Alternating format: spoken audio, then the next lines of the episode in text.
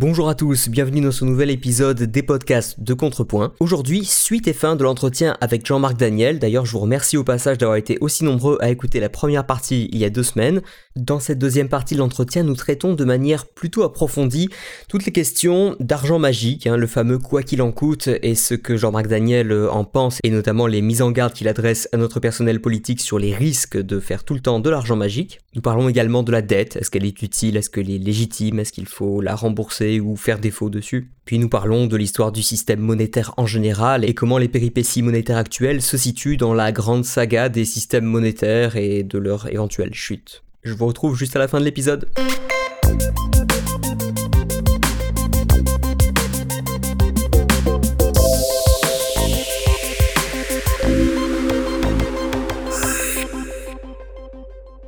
Votre dernier livre s'appelle Il était une fois l'argent magique et comme l'auditeur l'aura deviné, vous traitez de cette question du quoi qu'il en coûte. Donc c'est un, un livre qui, euh, qui vient de paraître. Et quel est, d'abord, qu'est-ce qui vous a amené à écrire ce livre et quelle est la thèse centrale de votre livre? Alors ce qui m'a amené à écrire ce livre, c'est euh, euh, un double constat. D'abord un, constat d'une sorte d'insouciance qui s'est emparée de nos dirigeants au travers donc de la formule du quoi qu'il en coûte. Mais le quoi qu'il en coûte pouvait avoir un sens au moment de la pandémie. Hein. Je, je, mets à leur place. Il y a eu, oui, bien sûr. il y a eu une phase d'un peu de sidération, et ce qui est arrivé. Et puis, ils se sont appuyés sur des experts qui leur disaient, vous savez, c'est une grippette, tout ça va se terminer très vite, l'hiver sera derrière nous.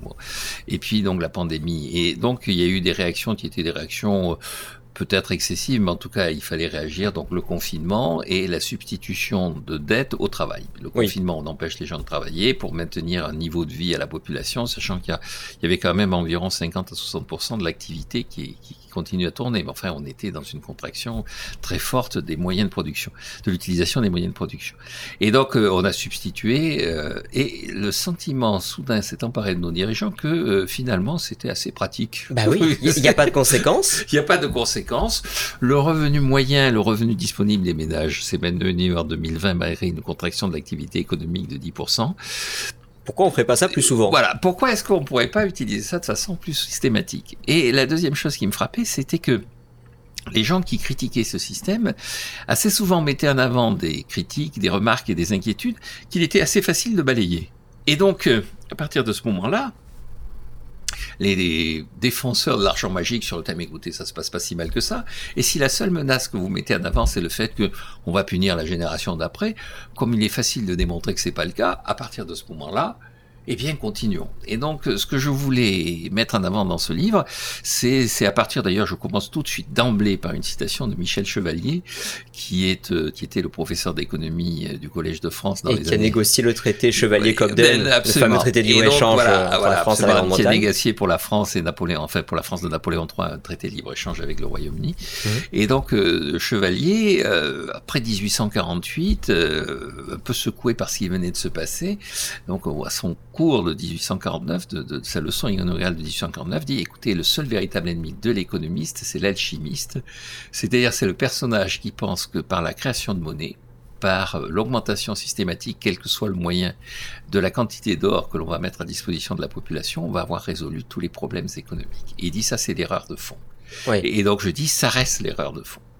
On ne peut pas substituer durablement de la dette, euh, des signes monétaires, de l'or euh, fabriqué, tout ça, au travail. Quelles sont les conséquences, selon vous, alors qu'on ne voit peut-être pas encore ou qu'on masque commodément, je pense, je pense au chiffre de l'inflation, mais on va y venir plus en détail. Donc, quelles sont les, principales conséquences d'une création monétaire euh, sans limite apparente? Alors, ce qui est intéressant dans la création monétaire, c'est que normalement, c'est des prêts. Et donc, euh, vous avez deux formes de création monétaire. Une création monétaire qui va consister à financer des prêts à des privés, euh, essentiellement à des entreprises. Et donc, on peut considérer que, et c'est le rôle du banquier, c'est lui qui va créer la monnaie, c'est lui qui prête. Et, lorsqu'il récupère la monnaie, elle est détruite. elle est détruite. Et donc, le, le, rôle du banquier, c'est d'identifier la capacité de la personne qui vient emprunter à rembourser plus tard, c'est-à-dire à créer suffisamment de richesse pour rembourser. Et puis, il a une garantie, c'est que, en général, il finance des investissements et donc une entreprise, quand elle investit, acquiert un actif, on met une machine. Oui, donc au pire, on peut toujours revendre les actifs, enfin on s'est assis sur quelque chose. on est assis sur quelque chose. Et puis il y a le prêt au, à l'État. Et donc ça, cette dette publique. Et donc, euh, ce qui m'a frappé, ce qui me frappe en général, c'est que on en a une lecture de cette dette publique euh, assez approximative. Je vais prendre deux exemples. Le premier exemple, on nous dit euh, ah oui, mais on pourrait par exemple, pour ne pas avoir à la rembourser, la rendre perpétuelle. Je me souviens d'un papier, de, de, de, de, y, compris d'ailleurs de Dominique Strauss-Kahn, qui a quand même été à la tête du FMI, disant voilà, la solution c'est de rendre la rente. Alors à ce moment-là, pourquoi est-ce qu'on paie encore des impôts euh, Voilà, et surtout, mais elle est déjà pratiquement perpétuelle. C'est ça, c'est quand on, on, paye les intérêts de la dette précédente en contractant la dette suivante. La, dette suivante, mais on, ne rembourse jamais la dette. Et quand on regarde les écritures comptables des budgets, qui sont votés dans tous les pays développés du monde, il y a, il y a un poste qui s'appelle dette, mais il y a uniquement la charge de la dette. Et donc, euh, en, soi, elle est déjà perpétuelle, elle, est Bon, mais il n'y a jamais de véritable. Bon, donc, c'est pas la solution. Le deux, et c'est pas l'enjeu. Euh, excusez-moi, je vous coupe, mais quelle serait la, la limite naturelle à cette, euh, à cette dette perpétuelle? Il me semble que normalement, au bout d'un moment, si on est si on s'endette de manière cumulative, donc c'est-à-dire en fait on fait du déficit chaque année, donc on alourdit la dette, théoriquement, si on n'a pas utilisé l'argent emprunté pour créer plus d'actifs et réellement investir sur l'avenir dans quelque chose qui sera entre guillemets monétisable, enfin qui sera vraiment de la, valeur réelle de, demandée par le, par le marché, les taux d'intérêt devraient monter parce que les, prêteurs ne vont pas éternellement financer la redistribution. Etc. Justement, ce côté magique, c'est que les taux d'intérêt ont vocation à être nuls. Et alors pourquoi ce que j'explique dans le livre, c'est qu'en fait, effectivement, euh, pour, pour emprunter, il faut qu'il y ait quelqu'un qui prête. Et donc, et donc les, les, gens qui prêtent, dans la plupart des pays, sont regroupés dans des, dans des cercles plus ou moins fermés de spécialistes en valeur du trésor. Donc en France, il y a, il y a 21 banquiers, il y a 21 banques et compagnies d'assurance qui, euh, ont, qui, ont, qui achètent en gros, qui mais qui ensuite, c'est détenu au, bout du bout quand même par des Français qui ont leur assurance vie. Absolument. Des comme ça. Et alors après, ces, banques, après, elles redistribuent tout ça. Donc effectivement, une partie euh, est remise auprès du public sous forme d'assurance vie. Euh, des gros gestionnaires de, de cette dette publique, c'est la CNP, la, la Caisse nationale de prévoyance, qui, qui, effectivement organise, met en place des produits d'assurance vie. Et puis il y en a une partie, et donc ça c'est la, la, grande euh, découverte entre guillemets, la grande rupture par rapport aux pratiques antérieures, qui est la, la, la pratique du quantitative easing. Il y en a une partie qui est rachetée par la banque centrale. C'est ça, pas directement, et c'est ça le piège, parce qu'ils peuvent pas le faire par traité. Voilà. Et donc, euh, euh, ils ne peuvent pas le faire par traité. Même aux États-Unis, les statuts sont clairs. les statuts de 78 sont clairs. Et la Banque centrale n'achète pas la dette, mais elle la rachète. Elle peut la racheter. Et donc, à partir du moment où elle la rachète, c'est le, le, quantitative easing. Ça consiste à aller voir les banques et on leur dit, écoutez, prêter à l'État, ça pose aucun problème, puisque si ça vous inquiète, de toute façon, moi, je vous rachèterai derrière. Et donc, euh, et c'est d'autant plus magique, entre guillemets, qu'une fois que la Banque centrale a racheté la dette, eh bien, elle perçoit les intérêts que lui verse l'État, mais la première chose qu'elle fait, c'est de les rendre à l'État. Et eh oui, parce que les, le, le seigneuriage, quand on appelle le, seigneuriage des, des, banques centrales, ça crée un, un bénéfice qui est redistribué à ses propriétaires, qui sont les États. Qui sont les États. Et donc, euh, à la fin, la dette publique qui est détenue par l'État est gratuite. Et donc, euh, vous avez le, le, le, cas le plus intéressant, c'est le Japon. Le Japon, 230%, 250% du PIB en dette publique. On dit, oui, mais c'est pas grave parce que c'est les Japonais qui la détiennent. C'est ça. Mais c'est pas tout à fait vrai. Mm. Qui détient la dette publique du Japon? À 50%, c'est la Banque centrale. Et ça, c'est gratuit. Immédiatement, la Banque centrale rend les intérêts à l'État japonais. Ensuite, vous en avez à peu près 30% qui est détenu effectivement par des compagnies d'assurance japonaises qui ont dans des, des techniques à coupon zéro. C'est-à-dire, euh, vous empruntez 100 et puis vous dites, euh, donc l'État dit, on se retrouve dans 10 ans, je vous rembourserai 120. Et puis 10 ans après, on va voir les gens qui ont les 120 potentiellement, on leur dit, les 120, bon, je vous les réemprunte, Ouais. Et dans 10 ans, vous aurez 140. ouais, c'est ça. Et, et donc, c'est comme ça, on, on, pousse devant, là, donc, on rend perpétuel une dette que l'on repousse en permanence. Mais ça devrait créer de l'inflation au Japon, parce que là, donc, ce que vous décrivez, finalement, c'est un mécanisme de création monétaire. Mais si ensuite c'est pour euh, redistribuer cet argent-là euh, par, par, le biais de l'État, mais alors d'où vient, enfin, comment dire, euh, en quoi est-ce que ça se connecte avec l'économie réelle? Alors, je suis tout à fait d'accord. Et, et les, les, les, les, grands défenseurs de ça, qui sont les, partisans de la théorie monétaire moderne, disent qu'effectivement, la seule limite à tout ça, c'est le moment où apparaît l'inflation. Dès qu'apparaît l'inflation, il faut effectivement dire, il n'y a pas de limite théorique, il n'y a pas de limite capable d'être identifiée. Euh, les normes qui consistent à dire 60% qui sont les traités européens, il y avait... Euh, oui, ce sont des règles qu'on s'est fixées parce qu'il fallait bien fixer le niveau quelque part. Bon, donc c'est totalement arbitraire. De même, les travaux de Reynard et Rogoff, là, deux économistes, donc euh, Christina Reynard maintenant est à la tête des, des, chief économistes de la Banque mondiale, donc des économistes reconnus, qui avaient dit à partir de 90% d'endettement public, il y a ce que les économistes appellent des des, phénomènes d'équivalence ricardienne, les gens s'inquiètent, il y a des mécanismes de, d'épargne privée qui se mettent en place parce que les gens se posent des questions sur l'avenir, comment tout ça va se terminer. Et donc à partir de ce moment-là, tout ce que l'État dépense en son d'État, euh, eh bien le secteur privé euh, le retire et le contracte en, en, épargnant. Tout ça, disent-ils, ça ne marche pas. Rien de tout ça n'est vérifié, rien de façon n'a de sens sur le plan strictement empirique. Mais si je regarde le Japon, ça, ça, ça leur donne raison. Parce que... Euh, tout à fait, tout à fait. La seule, la seul élément qui est, qui est, qui est, qui c'est, c'est qu'il faut apparaître de l'inflation. Or, l'inflation n'est pas au rendez-vous, donc continuons. Ouais. Ce que simplement je dis, et, et, c'est que euh, la grande définition que je retiens de l'inflation, c'est le gap inflationniste, la différence entre l'offre et la demande. Il y a de l'inflation quand la demande est supérieure à l'offre, c'est-à-dire bon, quand il y a une espèce de, de déconnexion entre la réalité productif du pays. Mais déjà, inflation, est-ce qu'on parle du niveau général des prix? Et ce niveau général des prix, comment est-ce qu'on le définit? Parce qu'il y a des, si, je regarde en détail, hein, quand on décompose un peu tout ça, il y a des prix qui flambent, d'autres qui baissent, mais qui, mais pour des raisons euh, parfois euh, tout à fait, euh, par exemple le progrès technique ou l'extension du commerce international. Donc c'est une force finalement qui, qui compense l'autre, quoi. C'est comme deux équipes qui tirent à la corde, on a l'impression que ça, ça bouge pas, mais en réalité ça tire dans les deux sens. Oui, ça bouge, mais à ce moment-là, c'est donc là aussi, les, les, les, vous avez la différence entre la, l'inflation, ce qu'on appelle l'effet Ricardo, et puis euh, les déformations de prix, les effets cantillons. Il y a des prix qui augmentent, d'autres qui baissent, mais à la fin des fins, le pouvoir d'achat est stabilisé. Simplement, il y a des objets qui, comme ils coûtent plus cher, on va être... ce qui veut dire que l'impact n'est pas le même pour tout le monde. Exactement. Et, donc là, on ah. revient sur la question des, de, de l'impact différencié. Et là, vous avez peut-être, enfin, pour les auditeurs, euh, euh réexpliquer ce qu'est l'effet cantillon et en quoi ça a des, des conséquences sociales et bientôt politiques. L'effet cantillon, c'est dire que derrière une, un indice des prix qui mesure donc euh, un panier de consommation. Derrière un indice des prix qui reste stable, il y a des prix qui augmentent et d'autres qui baissent. Avec euh, deux conséquences, c'est que euh, on en revient à l'anglais moyen de, d'Israéli. C'est-à-dire que l'indice des prix, c'est la consommation de l'anglais moyen. Mais l'anglais moyen n'existe pas. Et donc celui qui existe vraiment, il y en a qui sont, certains sont consommateurs des produits dont les biens ont dont le prix a considérablement augmenté, et puis d'autres, au contraire, ils sont plutôt portés vers les produits dont les, les, prix sont en train de, de, baisser. Et donc, il y a une perception différente d'une situation qui est vécue par les autorités comme étant neutre entre euh, certains groupes de population et d'autres. Concrètement, à l'heure actuelle, qu'est-ce quels sont les prix qui montent? C'est l'énergie et l'alimentaire de base, et donc c'est plutôt les classes les plus populaires qui euh, subissent les conséquences des hausses de prix.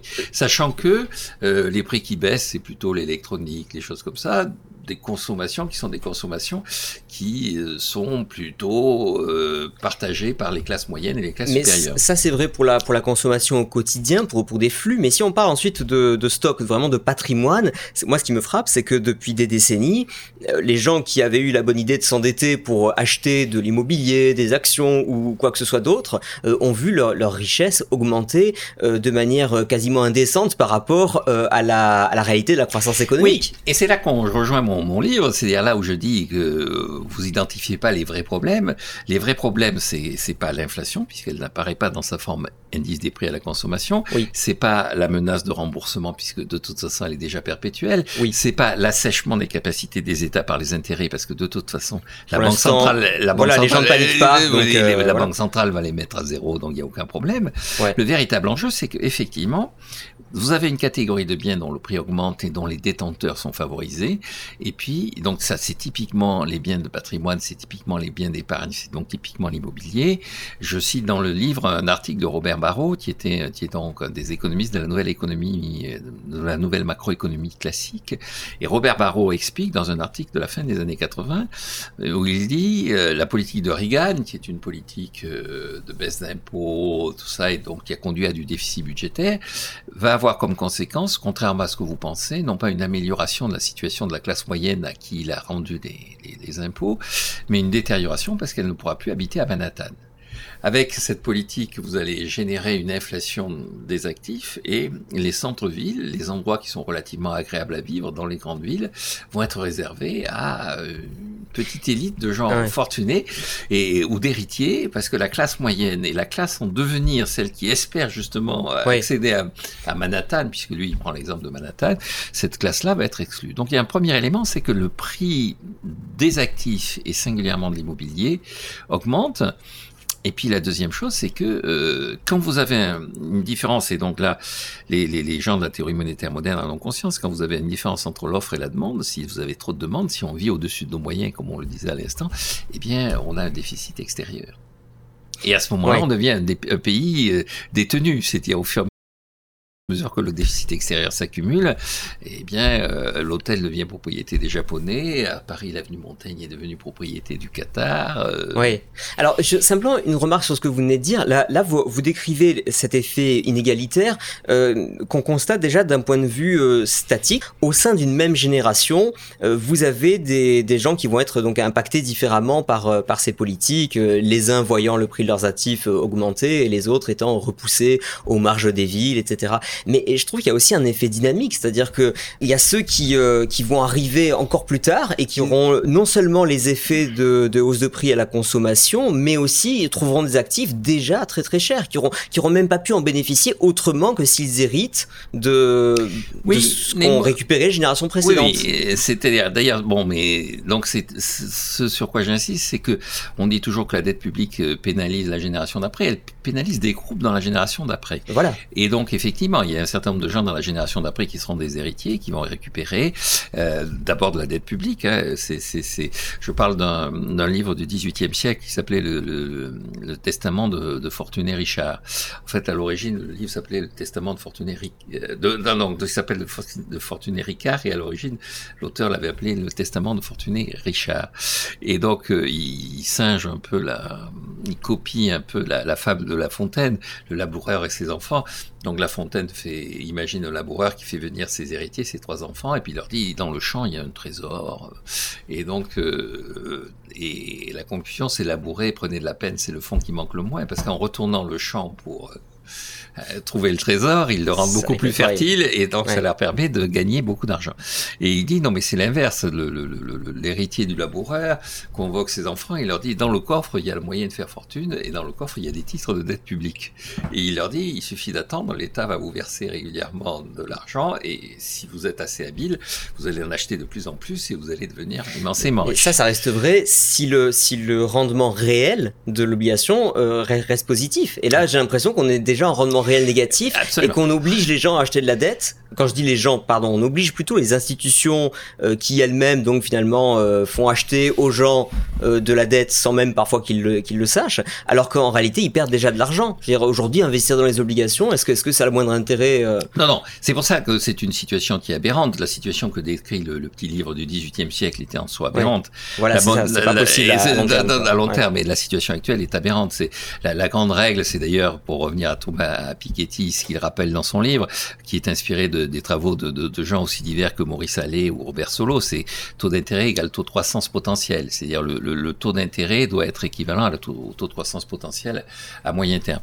Donc euh, une situation de taux d'intérêt systématiquement maintenue à des niveaux très bas pour euh, alléger la charge de la dette des États euh, n'est pas saine. D'ailleurs, le gouverneur de la Banque d'Angleterre, Andrew Bailey, vient de faire une communication là au mois de septembre où il dit bien il faut maintenant déconnecter la dette publique sur laquelle nous allons faire du taux zéro en rachetant par le biais de la Banque centrale cette dette. Donc là, celle-là, elle est gratuite. Et la dette privée sur laquelle il faut qu'elle soit en réalité en conformité avec les évolutions de croissance potentielle. Donc le quantitative easing doit évoluer vers on rachète la dette publique. Et mais le problème, c'est que l'argent euh, qui est imprimé entre entre entre guillemets euh, circule ensuite d'une manière peu contrôlable, j'ai l'impression par les par les autorités. Donc finalement, ils euh, ils ont du mal à, à cibler exactement leur leur action. Oui, et, et, il, est clair que des taux d'intérêt très bas ou des taux d'intérêt très hauts, ça perturbe le calcul économique sur les investissements à venir. Mais au final de tout ça, c'est que je pense que le véritable problème de la dette, c'est que c'est un problème d'inégalité, mais d'inégalité uh, d'accès au patrimoine. Hein, Donc c'est l'histoire de, de, de, Manhattan et de Robert Barrault. Et c'est un problème de souveraineté. C'est-à-dire que, grosso modo, dans la, dans la génération d'après, moi, ce qui m'inquiète pour... Euh, alors, une, un de mes grands slogans, c'est de dire à tous les gens, mais vous n'avez pas d'enfants. Alors, euh, en tout cas, moi, j'en ai et je les aime. Et donc, je veux pas les alourdir indéfiniment de, des conséquences de mes décisions. Et donc, euh, il va falloir, cette génération, elle va avoir à payer ma retraite, entre guillemets, et la retraite des Norvégiens, qui sont les détenteurs, par l'intermédiaire de leurs fonds souverains, d'une partie de notre bourse et d'une partie de notre patrimoine immobilier. Et donc ça, parce que, effectivement, on a créé par la dette qu'on a substituée au travail, un gap inflationniste, une différence entre les capacités de dépenses, la demande et la réalité, l'offre. Et donc on va quand même finir par retomber en quelque sorte, euh, enfin par, euh, par, par toucher le sol, quoi, par ah, retomber sur la réalité euh, il y a un moment sa dureté. oui, il y a un moment, j'espère qu'on finira pas comme la Zambie, mais il y a un moment où les gens vous disent, écoutez, nous... Quand on va dans les magasins, on voit bien que les prix augmentent, c'est un peu ça? C'est un peu ça, et puis surtout, encore une fois, le, le, le, le, le pays voit sa, son ses capacités. Donc, la, la conséquence d'un déficit extérieur qui s'accumule, c'est qu'il arrive un moment où on est obligé, pour se financer, de, de faire appel à l'extérieur, c'est-à-dire de faire appel au FMI. C'est-à-dire la, menace ultime, c'est le FMI. Alors, ce qui nous permet d'échapper au FMI, c'est le fait que nous sommes dans une zone monétaire où nous sommes solidaires de pays en excédent oui, le FMI, c'est nous en quelque sorte, parce que le FMI redistribue euh, les, comment on appelle ça déjà, les droits de tirage spéciaux, oui, ça euh, mais qui sont jamais qu'un panier de monnaie des euh, pays qui ont une monnaie correcte. oui, oui, mais la quantité de DTS, elle est là aussi, maintenant que l'or ne sert plus de référence. Ah oui, ils, en créent autant qu'ils veulent. Ils peuvent en créer autant qu'ils veulent. Donc le, véritable enjeu, nous, c'est effectivement le fait que euh, pour euh, se procurer les, les, les, dollars dont nous avons besoin pour acheter ces importations qui sont plus abondantes que nos exportations, ben, on va dans la, puiser dans la caisse commune que constitue euh, la, zone, la zone euro. Mais les gens qui sont solidaires donc de nous, de façon plus ou moins forcée, qui sont les gens qui sont dans la zone euro, tous ces gens-là commencent à nous dire, écoutez, mais il va falloir faire un effort. Vous ne pouvez pas vous contenter de dire, de persuader la population que la dette peut être une substitution au travail. Il va falloir redécouvrir le travail. Eh, mais nous, on va leur répondre et on, on est bien fondé à le faire. Enfin, quand je dis on, les pays, les pays les plus pauvres, les, ce qu'on appelle euh, euh, grossièrement les pigs, euh, vont leur répondre. Mais regardez, il n'y a pas d'inflation. Pourquoi vous nous embêtez avec le l'orthodoxie budgétaire? Puisque, en fait, vous, vous nous mentez depuis 20 ans, euh, enfin depuis la création de l'euro. puisque, regardez, quand, même quand on n'a pas d'orthodoxie budgétaire, ça continue à tenir. Oui, alors ça tient simplement tous ces pays l'Allemagne et tout ça disent écoutez, mais vous vivez grâce aux fruits de notre travail. Si l'ensemble est en excédent, c'est parce que nous, on dégage d'énormément d'excédents. Et pourquoi on y arrive? Parce que nous, on travaille plus que vous. C'est tout le débat sur le départ à la retraite. Tout le monde est, est, surpris de la volonté systématique de Bruxelles, en Europe, d'imposer un départ à la retraite au moins entre 65 67 ans. Et donc là, euh, l'Espagne vient d'annoncer qu'elle allait retarder encore son âge de départ à la retraite, alors que un certain nombre de mesures qui avaient été prises avaient comme conséquence de résoudre le problème euh, financier immédiat du régime de retraite espagnol. C'est le cas aussi de la Slovaquie, qui vient de porter brutalement Ça, c'est la, dette implicite, quoi, en quelque sorte, les, les droits à la retraite, qui en, réalité sont des droits sur ce qu'il y aura à prendre. Quoi. Oui, alors euh, c'est de la dette implicite, et puis surtout dans la vision qu'ont ont les gens qui sont pour, euh, c'est de dire si vous augmentez l'âge de départ à la retraite, vous allez mobiliser davantage de travail. Ce qui fait que vous pouvez, soit quand vous avez un décalage entre l'offre et la demande, si ce décalage est lié à la au déficit budgétaire, la solution la plus simple, c'est de réduire le déficit budgétaire. Mais une autre solution, c'est d'augmenter l'offre. Et augmenter l'offre, c'est un ah, peu. on peut jouer sur les recettes ou les dépenses. Les dépenses. Augmenter l'offre, c'est euh, un peu dans une logique. D'ailleurs, disent les gens euh, qui veulent favoriser les politiques de, de reprise du travail, c'est dire, écoutez, c'est un peu la logique de ce que voulaient les Keynesiens. Si Keynes voulait du déficit budgétaire, c'était quand même pour stimuler le travail. Le travail. Bien sûr. Et donc, allez jusqu'au bout de votre démarche. Euh, faites en sorte que le travail soit au rendez-vous. Une dernière question sur l'inflation, simplement. Est-ce qu'elle est bien mesurée? Parce qu'il n'y a pas d'inflation selon les chiffres officiels, mais comme on change les méthodes de calcul régulièrement, est-ce que selon vous, ces changements de méthode de calcul, c'est une arnaque pour euh, envoyer de la poudre aux yeux ou un écran de fumée Ou bien est-ce que c'est réellement justifié? Et, euh, donc est-ce que l'inflation est réellement temporaire? Est-ce qu'elle est réellement si basse ou euh, si peu élevée que ce qu'on ce veut bien dire? Oui, je pense qu'elle est relativement basse et même qu'on ne mesure pas parce qu'on a on oublie en fait. Les gens sont toujours très surpris quand on il redécouvre derrière un livre sur le quatrième de couverture combien ça coûtait en 2000, combien ça coûtait en francs. C'est, Vous savez, il y a tout un discours qui dit voilà, les, prix sont passés directement de leur montant en francs à un montant en euros qui était exactement le même, alors que les salaires, bon, bon, quand vous regardez bien, en fait, la plupart des gens sont surpris de voir combien ça coûtait véritablement. Je pense que, alors, les deux imperfections du système, la, première imperfection, c'est ce que je disais sur l'anglais moyen d'Israël. Oui, voilà, personne ne se reconnaît véritablement dans ce panier. Et d'ailleurs, pour calculer le SMIC, il y a un panier spécifique euh, qui essaie d'intégrer davantage les consommations ah des gens à bas revenus. Et puis, la, deuxième chose, c'est que ce qu'il est très difficile de mesurer, ce sont tous les effets qualité. Et, et la liberté qu'on a par rapport à ces effets qualité. C'est-à-dire que euh, un téléphone d'aujourd'hui, ça fait beaucoup plus de choses qu'un téléphone d'il y a 20 ans, sans, dire, sans, sans parler du fait qu'il y a 40 ans, il n'y avait pas de téléphone portable. Ça, c'est bien si on utilise un téléphone moderne. Mais alors, celui qui se fait avoir dans l'histoire, c'est celui qui voulait juste continuer à téléphoner et qui aurait voulu bénéficier de la baisse de prix. Euh, absolument, absolument. C'est tout un tas de gens qui disent, écoutez, mais vous nous imposez d'avoir euh, un appareil photo, d'avoir... Oui, alors que moi, je pas besoin. Oui, Et, donc, et donc, c'est tout le débat sur les, les dépenses contraintes, sachant qu'il est assez difficile. Alors il y a des gens qui disent est-ce qu'Internet c'est une dépense contrainte? Il y a des gens qui disent vous n'avez pas besoin d'Internet, sauf que si vous voulez remplir la moindre démarche administrative, ouais, bon, ben, vous les impôts, on est obligé maintenant. Vous êtes obligé de passer par Internet. Et donc euh, cette euh, capacité de l'effet qualité est très difficile à mesurer. Vous avez eu en plus une polémique euh, cet été entre la SNCF et l'INSEE, c'est-à-dire que la SNCF a annoncé qu'elle avait baissé ses prix alors que l'INSEE a dit euh, pas du tout. Nous, Et donc la SNCF a dit, mais en réalité, quand on regarde la fréquentation, vous, vous avez pris euh, un tarif de référence qui est de 30% pour l'Inouï, 30% pour le Ouigo, etc. Mais ça n'a pas correspondu à la réalité de ce qui s'est passé sur le terrain. C'est-à-dire, euh, votre pondération donne trop d'importance aux Inuits qui ont augmenté et pas assez aux Ouïghours qui ont... Et donc en réalité, nos prix ont baissé.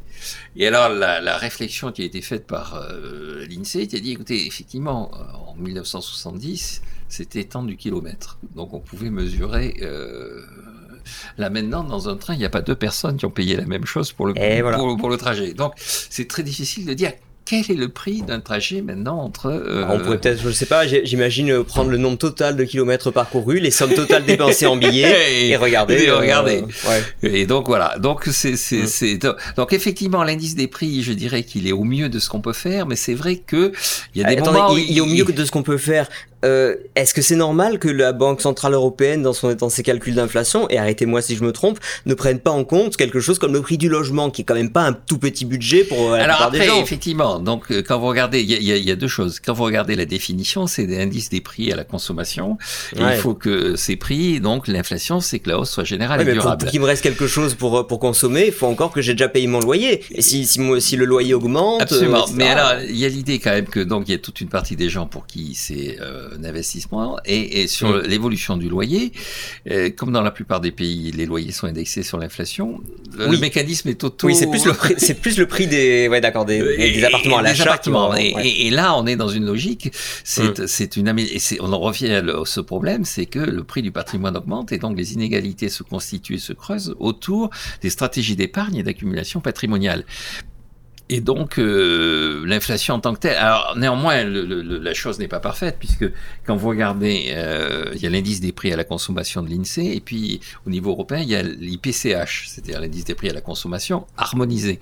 Et vous ah n'arrivez pas exactement au même résultat. Parce oui, là encore, selon qu'on est euh, à un bout ou un autre de la zone euro, ça voilà, exactement. pas la même réalité. voilà, Eurostat est obligé de repondérer un certain nombre de structures de consommation pour retrouver non plus le français moyen, mais l'européen moyen qui, est encore, qui est encore moins existant que, le, français moyen. Et donc on arrive à un résultat. Et donc euh, le véritable enjeu dans tout ça, c'est effectivement d'avoir au moins une règle assez stable de calcul et surtout d'avoir des définitions de l'utilisation que l'on va en faire. C'est-à-dire le taux d'inflation, normalement, pour la politique monétaire, c'est une référence, et puis le taux d'inflation, les, les, les, banques centrales sont supposées utiliser ce qu'on appelle des formules de Taylor, dans lesquelles il y a les taux d'inflation. Il faut simplement qu'elles disent quel taux d'inflation elles vont utiliser et avec quelle raison et la raison pour laquelle elles ont choisi ce taux d'inflation. Et encore, euh, alors oui, voilà, bah tiens, excellente question. D'où viennent les fameux 2 ou 3% d'inflation qui sont utilisés comme ce qu'il faudrait? Bah, on, on, est d'accord, c'est assez logique qu'il faille pas plus, mais pourquoi il faut pas moins après tout? Alors au départ, en fait, quand on regarde, les gens ne réfléchissent pas très bien. Ils disent, mais ça permet de faire un peu de négociation salariale, c'est le créabo de Vergent. Pas du tout. Quand vous regardez la façon dont tous ces, ces, ces, chiffres ont été mis en avant euh, dans la grande époque des années 60, là, la grande époque où justement des gens comme Tobin ont essayé de construire ce que pouvait être une politique économique efficace, leur idée était la suivante, c'est que la création de monnaie, qui est excessive, une création excessive de monnaie, euh, est à l'origine de l'inflation. Et donc la question qui se pose, c'est jusqu'où est-ce qu'on peut accepter qu'il y ait une création excessive de monnaie? Et donc question, d'où vient la création excessive de monnaie? Et donc d'où vient la création de monnaie? Et la création de monnaie, c'est des prêts consentis par les banques à des entreprises. Et donc l'idée d'accepter un peu de création excessive, c'était l'idée de dire la banque a le droit de se tromper. Si la banque prête à quelqu'un qui ne crée pas de richesse, oui. Elle a mis en circulation de la monnaie et en regard, il n'y a pas de la richesse équivalente. Donc à ce moment-là, il peut y avoir un peu d'inflation. Et donc le taux d'inflation devient de façon normalement théorique la mesure du droit à l'erreur consenti aux banques. Or, euh, en réalité, on s'aperçoit que le taux d'inflation est vécu comme étant le moyen qui permet d'effacer le plus rapidement possible la dette publique. Exactement, d'accord. Mais oui, j'avais j'avais jamais entendu les choses formulées sous cet angle, donc euh, merci merci beaucoup pour euh, pour cette pour cette réponse. Euh, une, une, autre question que je voulais vous poser, c'est la question du défaut sur la dette. Il y en a qui disent on peut faire défaut, d'autres qui disent on peut pas, il faut pas. Alors soit pour des raisons morales, soit pour des raisons d'effet économique.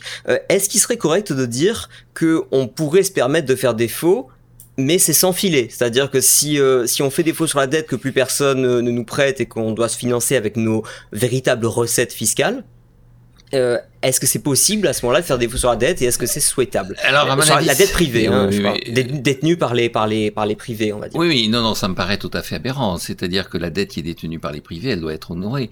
Sachant encore une fois que dans un pays comme la France, cette dette qui est détenue par les privés, et qui est donc, ça coûte euh, entre 20 et 25 milliards. Donc, euh, si les, les, les, même si les taux d'intérêt doublés. Euh, mais, mais l'État pourrait dire, c'est de l'argent qu'on qu'on doit nous-mêmes. Enfin, que, que le pays pays doit lui-même. Donc il pourrait dire, ah, ok, vous vous retrouverez pas votre argent, mais mais, mais vous bénéficierez de l'absence de serrage de ceinture qu'aurait nécessité le remboursement Il y avait, il y avait une, proposition qui était, c'était notamment Patrick Artus à un moment donné qui trouvait, qui défendait ça. Il disait, vous supprimez l'impôt sur le revenu et vous annulez la dette la dette euh, privée, en disant que les gens qui paient l'impôt sur le revenu sont les gens qui ont les contrats d'assurance vie, qui ont les gens qui ont une épargne financière euh, relativement abondante, et donc euh, ces gens-là, si vous leur supprimez l'impôt sur le revenu, ils, ont, ils reçoivent une une amélioration de leur situation, mais d'un autre côté, ils perdent une partie euh, à la fois de leurs revenus qui étaient les intérêts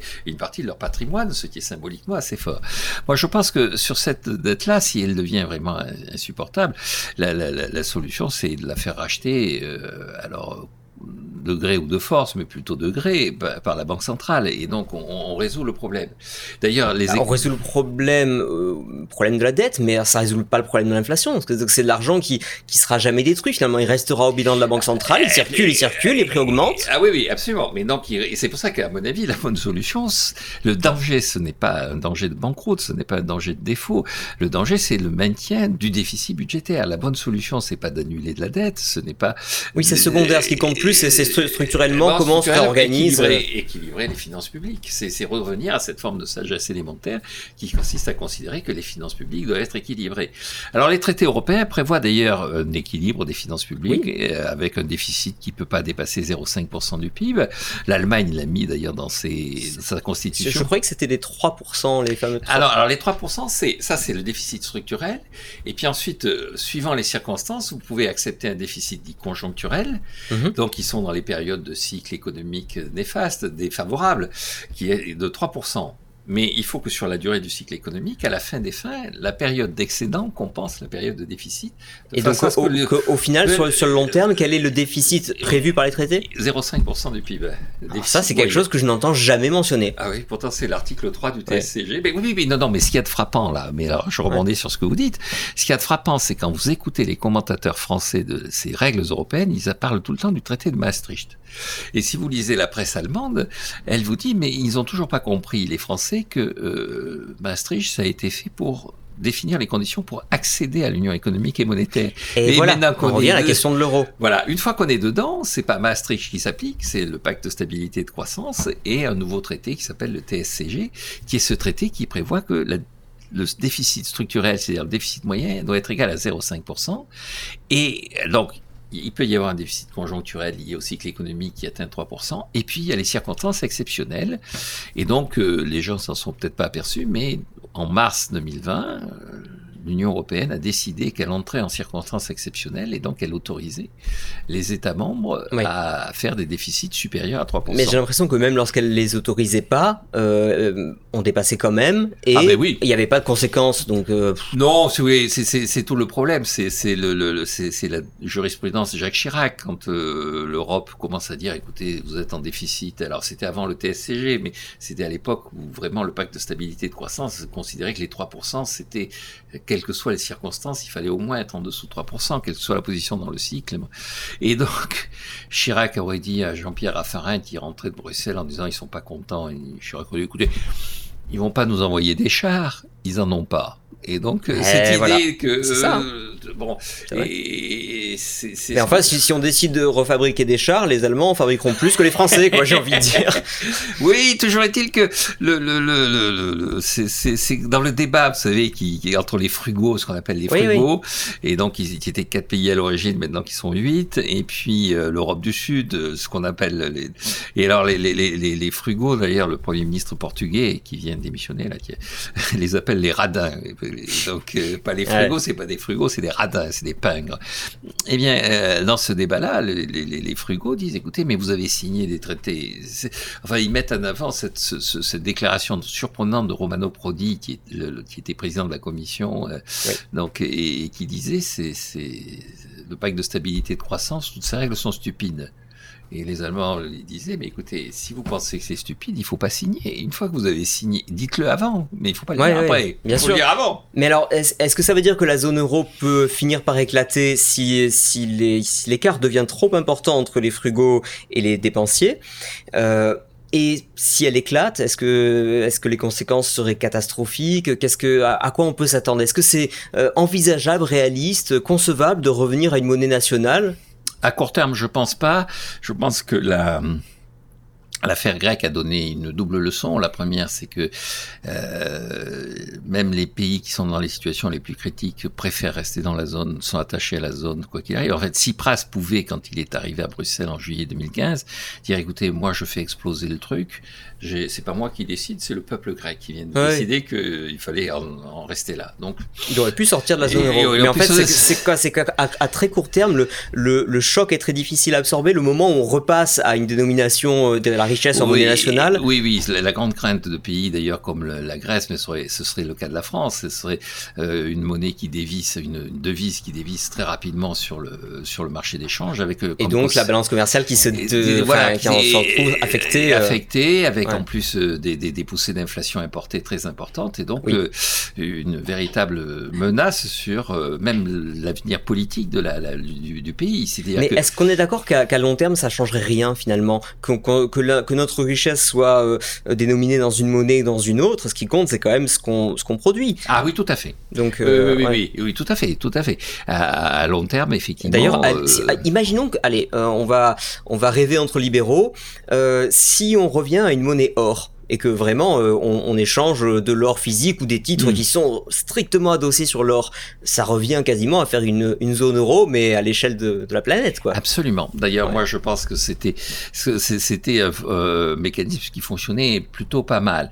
Et la seule, le seul... Mais à quelle époque? Est-ce que, est que, vous parlez de Bretton Woods ou d'avant? Avant, avant. Ah oui, voilà, avant. la, grande période. Et d'ailleurs, les, les, Anglais, c'était leur force, c'est qu'ils avaient réussi à imposer à tous les pays, y compris des pays aussi éloignés que le Japon, de fonctionner sur les talons or. Et le, alors le seul élément, tout le monde le dit, c'est que c'était euh, déflationniste, c'est-à-dire que les gains de productivité se traduisaient non pas par des hausses de salaire, mais par des baisses de prix. Et donc le pouvoir d'achat augmenté. Mais, voilà.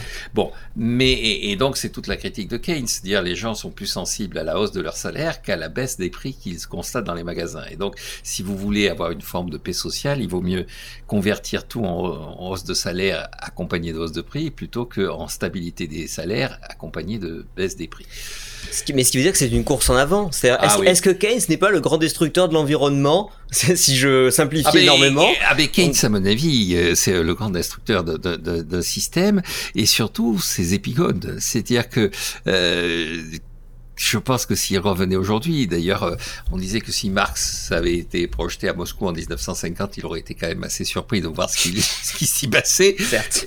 j'espère, j'espère qu'il aurait été surpris. J'espère qu'il aurait pas. ou alors il aurait dit c'est globalement positif. oui, oui, oui. Voilà. S'il en était arrivé là, c'est encore pire que ce que je peux penser de lui. Mais donc je pense qu'il aurait désavoué. Je pense que Keynes maintenant, s'il voyait effectivement la façon dont on utilise ses propos pour faire euh, de l'inflation un outil et de la dette euh, un substitut au travail, je pense qu'il serait peu euh, un peu agacé. Il en va un peu pour moi de Keynes comme de, euh, comme de la parole de Dieu ou de Jésus. Il y a ce qui a été dit, puis il y a l'exégèse. Absolument, absolument. Et après, et puis il y a plusieurs maisons dans la maison de mon père. Hein. Après, chaque, il y a les néos, les archéos, les, les, les, les, les, postes. En, tout cas, je trouve qu'il a bon dos, quoi, Keynes, Exactement. par rapport à tout ce qu'on a pu lui faire dire euh, en extrapolant sur, euh, sur ce qu'il a, sur ce qu'il a écrit. Donc, à ce titre-là, d'ailleurs, je le trouve intéressant et instructif de relire Keynes. On fait pas assez l'exercice, je trouve, de relire Keynes dans le, dans le texte de regarder vraiment ce qu'il disait. Et que d'ailleurs, si on regarde d'où il vient, parce que récemment je relisais les débuts de la théorie générale, et, et, je trouve que les, le contexte qui l'amène à écrire ça était, était plutôt valable. Quoi. Il constate quand même que dans ce qu'on lui a appris comme étant, entre guillemets, par l'évangile,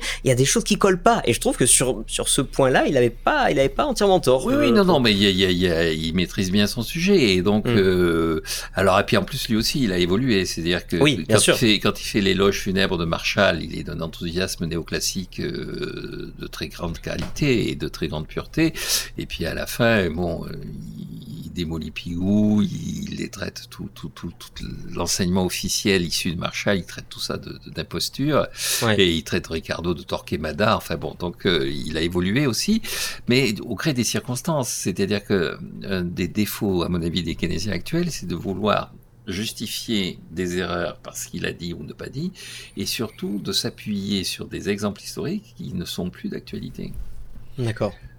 Si on s'essaye un petit peu de, prévision sur ce qui sur ce qui va se passer là dans les allez on va dire dans les un ou deux ans qui viennent, est-ce que vous pensez que les banques centrales qui sont un peu coincées entre le entre le marteau et l'enclume, est-ce qu'elles vont remonter les taux d'intérêt pour juguler l'inflation euh, ou est-ce que elles vont laisser filer l'inflation en, en, faisant des contorsions intellectuelles pour expliquer que finalement c'est pas grave, alors on redéfinit le l'objectif d'inflation à long terme, etc.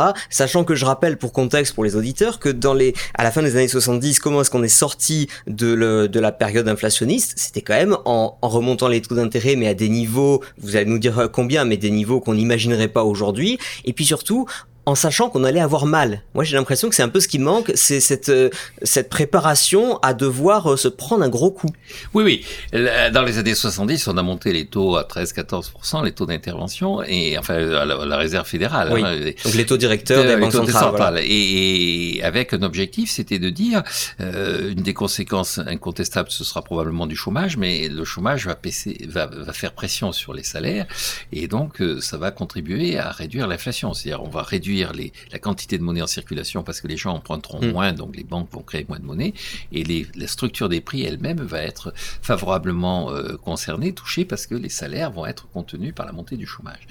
On n'en est pas là. Je pense que les banques centrales sont en train de se poser la question de savoir quelle est leur utilité. Est-ce qu'elles savent encore ce qu'elles font en Voilà, fait voilà. j'en reviens au discours d'Andrew Bailey, le, le, gouverneur de la Banque d'Angleterre, disant finalement on a improvisé ce quantitative easing euh, sur la base euh, d'un mélange d'expérience japonaise, de nécessité de la la zone euro et de, de, de, dérive des comptes publics américains. Et qu'est-ce qu'il faut retenir de ça? Il faut retenir que on peut éviter la banqueroute publique en rachetant les titres publics, mais on ne peut pas durablement maintenir des taux d'intérêt aussi bas parce que c'est en train de perturber le fonctionnement des investissements. Oui. Et donc, il faut véritablement déconnecter les deux, commencer à remonter les taux, tout en continuant à garantir aux États qu'on rachètera leurs dettes. Mais ça n'a de sens que si les États se vivent ça comme euh, un moyen de vivre. Oui, une, main tendue en quelque sorte, mais pour revenir, pour euh, à l'équilibre budgétaire. Et donc, alors, ça rejoint d'ailleurs ce que disait encore récemment François Villeroy de Gallo, le gouverneur de la Banque de France. Il disait dans les deux à trois ans qui viennent, qu'est-ce qu'il faut faire? Il faut signer une sorte d'accord avec les États sur le retour à la à l'équilibre budgétaire, mais leur donner du temps.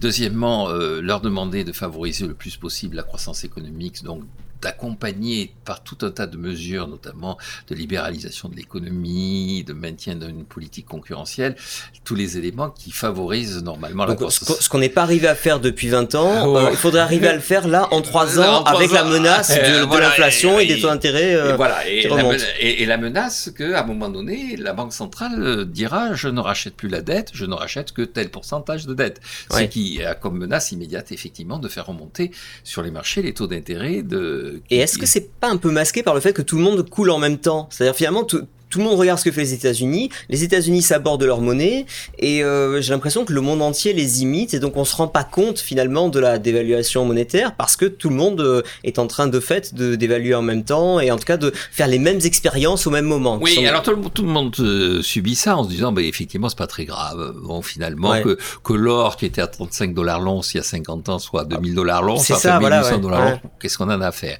Que des gens s'excitent sur le Bitcoin, que des gens mais les gens qui sont chassés de Manhattan, il y a quand même une, ambiance générale. On le voit bien d'ailleurs.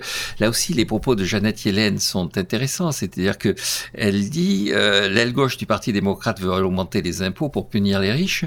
Ben, je vais la suivre parce que moi j'ai besoin d'augmenter les impôts pour équilibrer les comptes. Parce que euh... en gros, il y a une, convergence d'intérêts entre les intérêts politiques et les nécessités euh, comptables, quasiment. Oui, oui, absolument.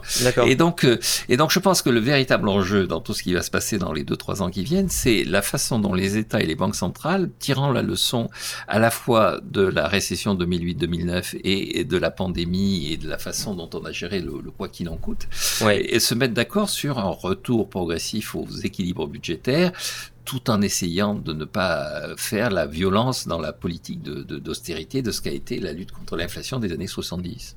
Et est-ce qu'on peut, est-ce que ce sera un système qui pourra tenir? En gros, est-ce qu'on peut se permettre de ne pas revenir à l'étalon or ou à un, étalon quelconque, mais assis sur une valeur réelle? Alors moi, je pense qu'il faudrait revenir à l'étalon or. Euh, alors un étalon or euh, avec un prix de l'or relativement élevé. Hein, oui, oui, qui, qui, compte, qui, prend en compte la situation actuelle. La situation actuelle.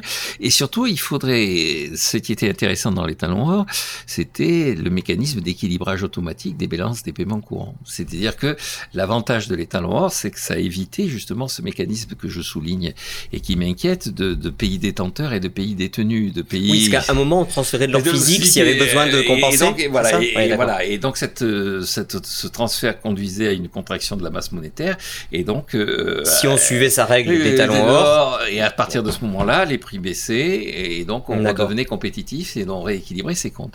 Je pense qu'il faut trouver une règle. Cette règle, d'ailleurs, c'était euh, la grande promesse de, de, de, des flottant. C'est-à-dire que quand les Américains abandonnent l'or, c'est euh, Friedman théorise la nécessité à ce moment-là d'abandonner Bretton Woods dans son entier parce qu'il faut aller vers l'échange flottant qui vont permettre un rééquilibrage systématique des comptes extérieurs.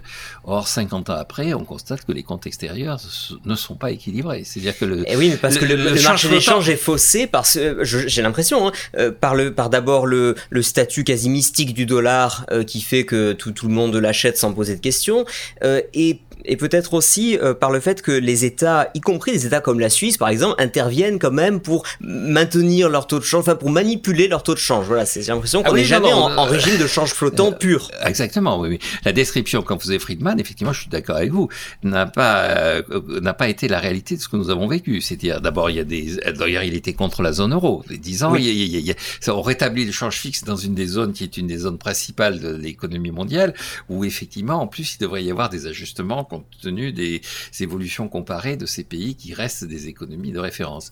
Et puis, euh, il y a des pays qui se donnent des objectifs de, de, de, change et qui font tout pour garder ces objectifs de change avec plus ou moins de réussite, mais qui affichent un objectif de change. Le Japon, par exemple, qui dégage énormément d'excédents, et comme la Suisse d'ailleurs, sa volonté, c'est d'intervenir systématiquement sur le marché des changes pour essayer de faire en sorte que le... leur monnaie ne monte pas trop. Vite, hein, oui. Ouais, mais ce qui, est, ce, qui est, ce qui est curieux, parce que normalement, Enfin, je sais pas si, si leur monnaie montait plus, justement, ils, ils pourraient importer plus. Alors, c'est quoi? C'est pour, en gros, est-ce que c'est pour acheter la, la paix au niveau des, des, exportateurs qui eux se sentent pénalisés? Encore que la Suisse exporte toujours beaucoup malgré une monnaie très forte. Oui, dans, dans, le cas du Japon, on voit bien que c'est un problème de génération. C'est-à-dire qu'il y a toute une épargne qui a été placée en dollars aux États-Unis. Oui. Et si le yen monte, la, le rendement de cette épargne ah, euh, oui, va baisser.